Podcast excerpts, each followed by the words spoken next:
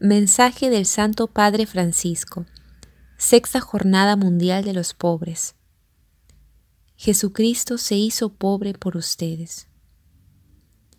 Jesucristo se hizo pobre por ustedes.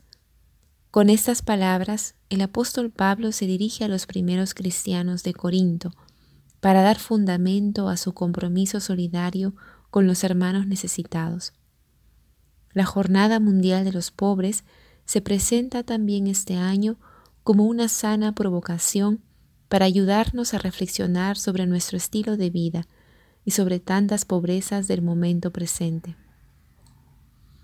Algunos meses atrás, el mundo estaba saliendo de la tempestad de la pandemia, mostrando signos de recuperación económica que traerían alivio a millones de personas empobrecidas por la pérdida del empleo se vislumbraba un poco de serenidad que sin olvidar el dolor por la pérdida de los seres queridos, prometía finalmente poder regresar a las relaciones interpersonales directas, a reencontrarnos sin limitaciones o restricciones. Y es entonces que ha aparecido en el horizonte una nueva catástrofe, destinada a imponer al mundo un escenario diferente. La guerra en Ucrania vino a agregarse a las guerras regionales que en estos años están trayendo muerte y destrucción. Pero aquí el cuadro se presenta más complejo por la directa intervención de una superpotencia que pretende imponer su voluntad contra el principio de autodeterminación de los pueblos. Se repiten escenas de trágica memoria y una vez más el chantaje recíproco de algunos poderosos acalla la voz de la humanidad que invoca la paz. ¿Cuántos pobres genera la insensatez de la guerra? Donde quiera que se mire, se constata cómo la violencia afecta a los indefensos y a los más débiles.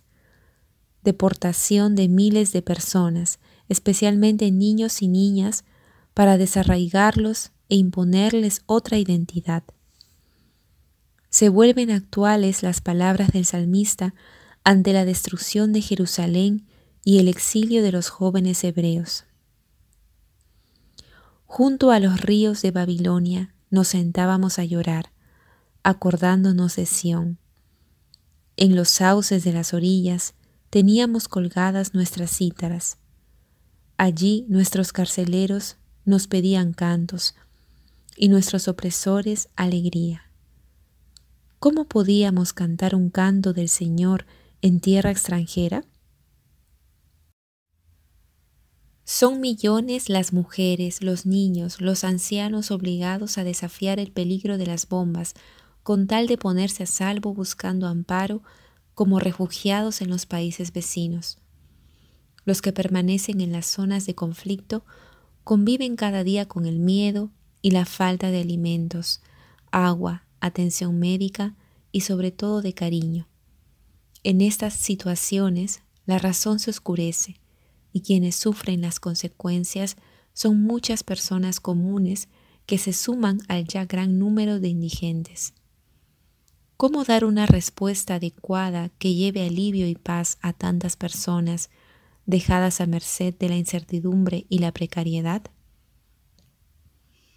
En este contexto tan contradictorio, se enmarca la sexta jornada mundial de los pobres, con la invitación tomada del apóstol Pablo a tener la mirada fija en Jesús, el cual, siendo rico, se hizo pobre por nosotros, a fin de enriquecernos con su pobreza.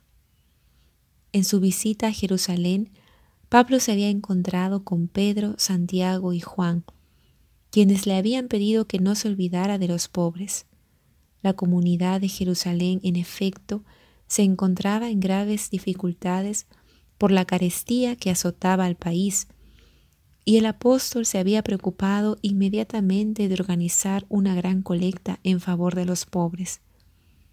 Los cristianos de Corinto se mostraron muy sensibles y disponibles. Por indicación de Pablo, cada primer día de la semana recogían lo que habían logrado ahorrar y todos eran muy generosos. Como si el tiempo no hubiera transcurrido desde aquel momento, también nosotros cada domingo, durante la celebración de la Santa Eucaristía, realizamos el mismo gesto, poniendo en común nuestras ofrendas para que la comunidad pueda proveer a las exigencias de los más pobres. Es un signo que los cristianos siempre han realizado con alegría y sentido de responsabilidad, para que a ninguna hermana o hermano le falte lo necesario. Lo atestigua ya San Justino, que en el segundo siglo, explicando la celebración dominical de los cristianos al emperador Antonio Pío, escribía así. En el día llamado del sol se reúnen todos juntos, habitantes de la ciudad o del campo, y se leen las memorias de los apóstoles o los escritos de los profetas según el tiempo lo permita. Luego se hace la fracción y distribución de los elementos consagrados a cada uno y a través de los diáconos se envía a los ausentes. Los adinerados y los que lo desean dan libremente, cada uno lo que quiere, y lo que se recoge viene depositado con el sacerdote. Este socorre a los huérfanos, a las viudas y a quien es indigente por enfermedad o por cualquier otra causa, a los encarcelados, a los extranjeros que se encuentran entre nosotros. En resumen, tiene cuidado de cualquiera que esté en necesidad. Regresando a la comunidad de Corinto, después del entusiasmo inicial, su compromiso comenzó a disminuir y la iniciativa propuesta por el apóstol perdió fuerza. Es este el motivo que estimula a Pablo a escribir de manera apasionada, insistiendo en la colecta. Llévenla ahora a término para que los hechos respondan, según las posibilidades de cada uno, a la decisión de la voluntad. Pienso en este momento en la disponibilidad que en los últimos años ha movido a enteras poblaciones a abrir las puertas para acoger millones de refugiados de las guerras en Oriente Medio, en África Central y ahora en Ucrania. Las familias han abierto de par en par sus casas para hacer espacio a otras familias y las comunidades han recibido con generosidad tantas mujeres y niños para ofrecerles la debida dignidad. Sin embargo, mientras más dura el conflicto, más se agravan sus consecuencias. A los pueblos que acogen les resulta cada vez más difícil dar continuidad a la ayuda. Las familias y las comunidades empiezan a sentir el peso de una situación que va más allá de la emergencia este es el momento de no ceder y de renovar la motivación inicial. Lo que hemos comenzado necesita ser llevado a cumplimiento con la misma responsabilidad. La solidaridad, en efecto, es precisamente esto, compartir lo poco que tenemos con quienes no tienen nada, para que ninguno sufra. Mientras más crece el sentido de comunidad y de comunión como estilo de vida, mayormente se desarrolla la solidaridad. Por otra parte, es necesario considerar que hay países donde en las últimas décadas se ha producido un importante aumento del bienestar para muchas familias que han alcanzado un estado de vida seguro. Este es un resultado positivo debido a la iniciativa privada y a leyes que han apoyado el crecimiento económico articulado, con un incentivo concreto a las políticas familiares y a la responsabilidad social. El patrimonio de seguridad y estabilidad logrado pueda ahora ser compartido con aquellos que se han visto obligados a abandonar su hogar y su país para salvarse y sobrevivir. Como miembros de la sociedad civil, mantengamos vivo el llamado a los valores de libertad, responsabilidad, fraternidad y solidaridad. Y como cristianos encontremos siempre en la caridad, en la fe y en la esperanza el fundamento de nuestro ser y nuestro actuar. es interesante observar que el apóstol no quiere obligar a los cristianos forzándolos a una obra de caridad. De hecho, escribe, esta no es una orden, más bien pretende manifestar la sinceridad de su amor en la atención y solicitud por los pobres. Como fundamento de la petición de Pablo está ciertamente la necesidad de una ayuda concreta, pero su intención va más allá. Él invita a realizar la colecta para que sea un signo del amor, tal como lo ha testimoniado el mismo Jesús. En definitiva, la generosidad hacia los pobres encuentra su motivación más fuerte en la elección del Hijo de Dios que quiso hacerse pobre él mismo. El apóstol, en efecto, no teme afirmar que esta elección de Cristo, este despojo suyo, es una gracia, más aún la gracia de nuestro Señor Jesucristo, y sólo acogiéndola podemos dar expresión concreta y coherente a nuestra fe. La enseñanza de todo el Nuevo Testamento tiene su unidad en torno a este tema, que también se refleja en las palabras del apóstol Santiago. Pongan en práctica la palabra y no se contenten solo con oírla, de manera que se engañen a ustedes mismos. El que oye la palabra y no la practica, se parece a un hombre que se mira en el espejo, pero enseguida se va y se olvida de cómo es. En cambio, el que considera atentamente la ley perfecta que nos hace libres y se aficiona a ella, no como un oyente distraído, sino como un verdadero cumplidor de la ley, será feliz al practicarla. Frente a los pobres no se hace retórica, sino que se ponen manos a la obra y se practica la fe, involucrándose directamente, sin delegar en nadie. A veces, en cambio, puede prevalecer una forma de relajación, lo que conduce a comportamientos incoherentes, como la indiferencia hacia los pobres. Sucede también que algunos cristianos, por un excesivo apego al dinero, se empantanan en el mal uso de los bienes y del patrimonio. Son situaciones que manifiestan una fe débil y una esperanza endeble y miope.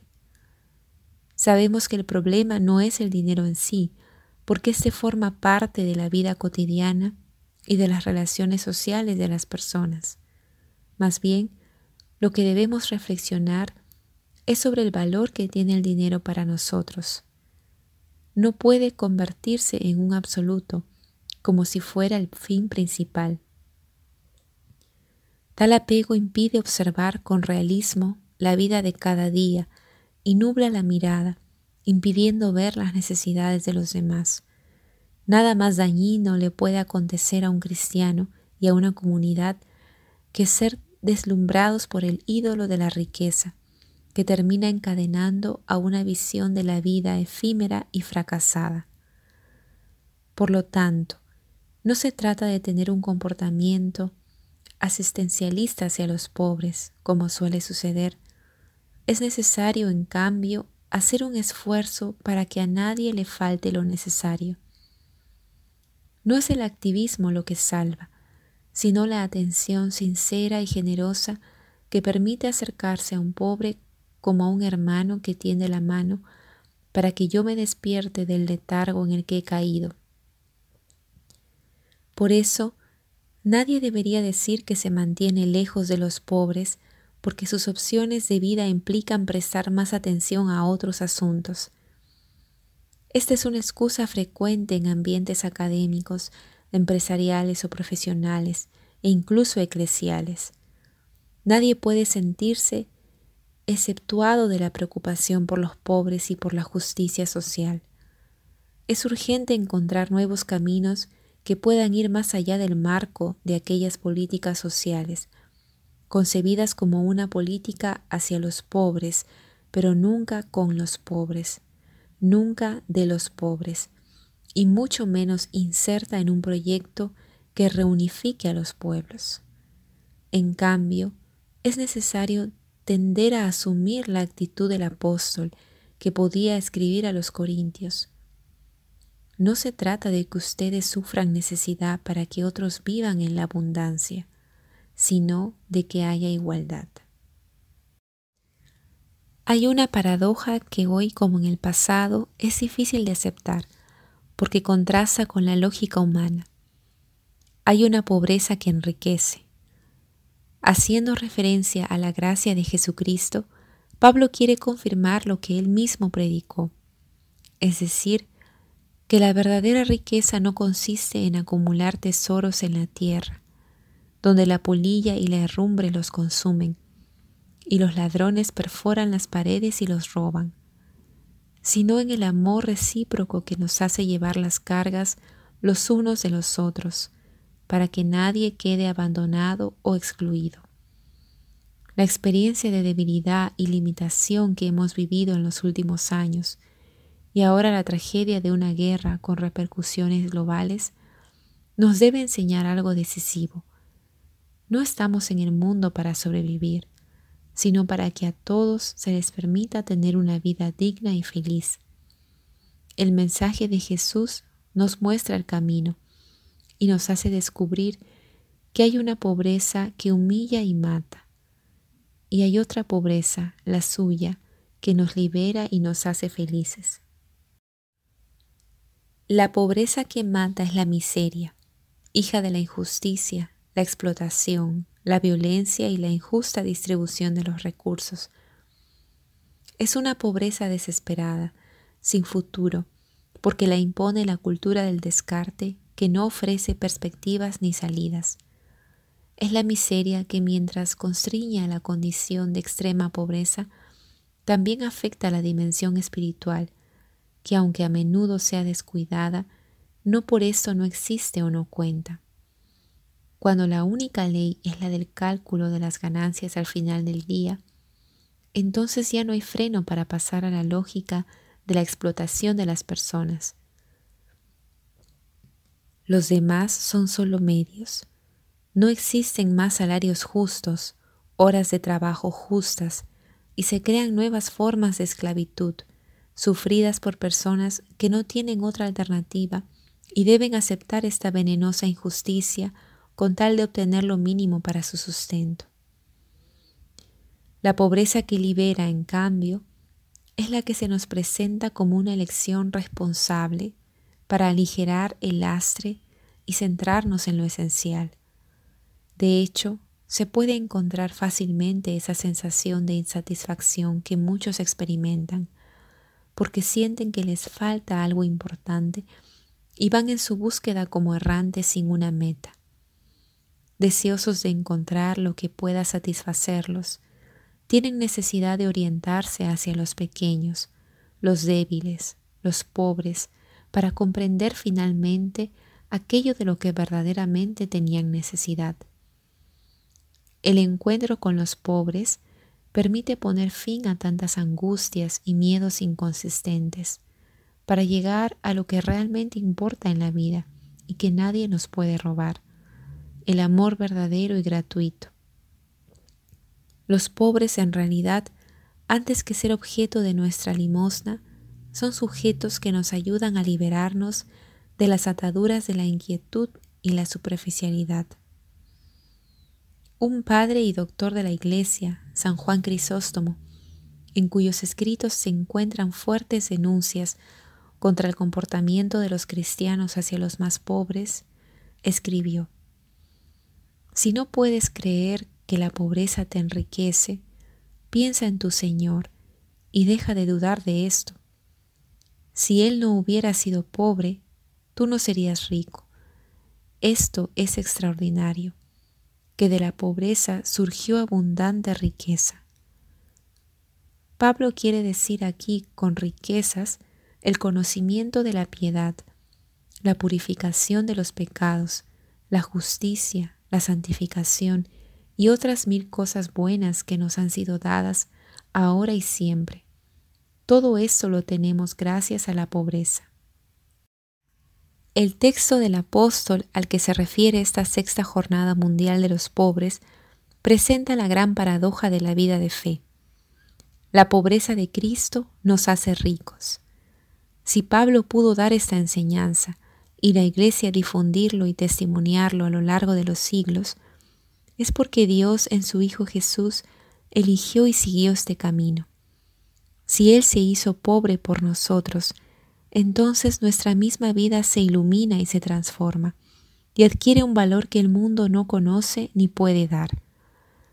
La riqueza de Jesús es su amor, que no se cierra a nadie y va al encuentro de todos, especialmente de los que son marginados y privados de lo necesario.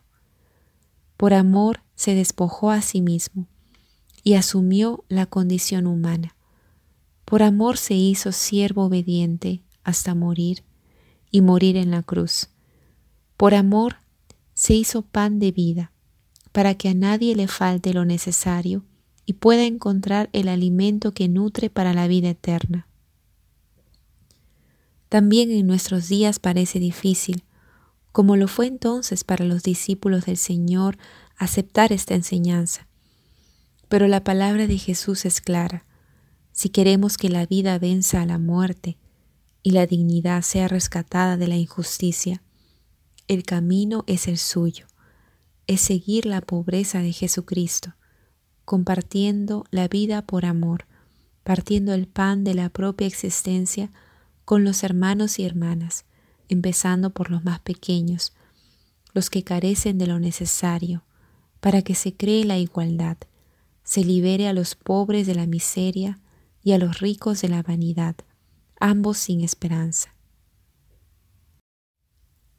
El pasado 15 de mayo canonicé al hermano Charles de Foucault, un hombre que nacido rico renunció a todo para seguir a Jesús y hacerse con él pobre y hermano de todos.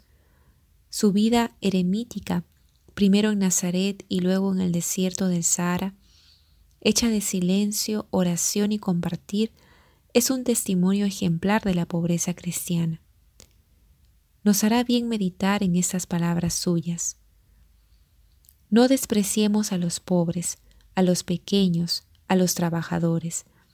Ellos no solo son nuestros hermanos en Dios, sino que son también aquellos que del modo más perfecto imitan a Jesús en su vida exterior. Ellos nos representan perfectamente a Jesús, el obrero de Nazaret. Son los primogénitos entre los elegidos, los primeros llamados a la cuna del Salvador. Fueron la compañía habitual de Jesús desde su nacimiento hasta su muerte. Honrémoslos, honremos en ellos las imágenes de Jesús y de sus santos padres. Tomemos para nosotros la condición que Él tomó para sí mismo. No dejemos nunca de ser pobres en todo, hermanos de los pobres, compañeros de los pobres. Seamos los más pobres de los pobres como Jesús, y como Él, amemos a los pobres y rodeémonos de ellos. Para el hermano Charles, estas no fueron solo palabras, sino un estilo de vida concreto que lo llevó a compartir con Jesús el don de la vida misma. Que esta sexta jornada mundial de los pobres se convierta en una oportunidad de gracia para hacer un examen de conciencia personal y comunitario y preguntarnos si la pobreza de Jesucristo es nuestra fiel compañera de vida. Roma, San Juan de Letrán, 13 de junio de 2022. Memoria de San Antonio de Padua. Francisco.